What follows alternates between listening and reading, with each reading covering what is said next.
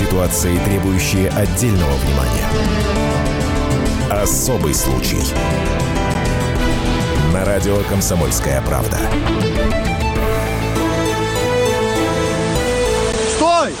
Там, стой, сейчас, подожди. Прыгнула в воду, что ли? История о том, как трое парней спасли 15-летнюю школьницу, произошла в Кабардино-Балкарии. Видео с места происшествия попало в интернет.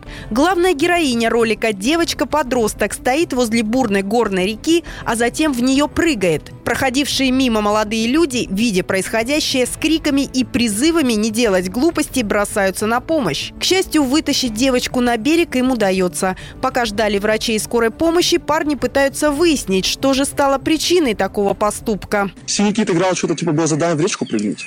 Да. Да это игра такая. А что, игра важнее, чем жизнь?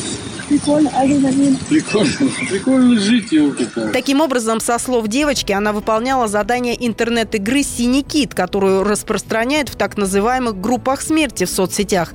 Почему подростки попадают в эти группы, рассказывает психолог высшей категории Марина Гагуева. Подростки очень ведутся на слабо, когда их просят что-то сделать, и они, чтобы доказать, что они могут это сделать, чтобы продемонстрировать свой протест, они будут это делать. Протест и бунт – это нормальные реакции подростка. И, конечно, модераторы таких групп, они эту особенность знают, и они легко на ней играют для каких-то своих целей. Что же могло случиться, если бы рядом с бурной рекой, куда прыгнула юная жительница Кабардино-Балкарии, не оказалось троих парней, остается только догадываться. К счастью, сейчас жизнь девочки вне опасности. Тем временем правоохранители выясняют все подробности едва не случившейся трагедии.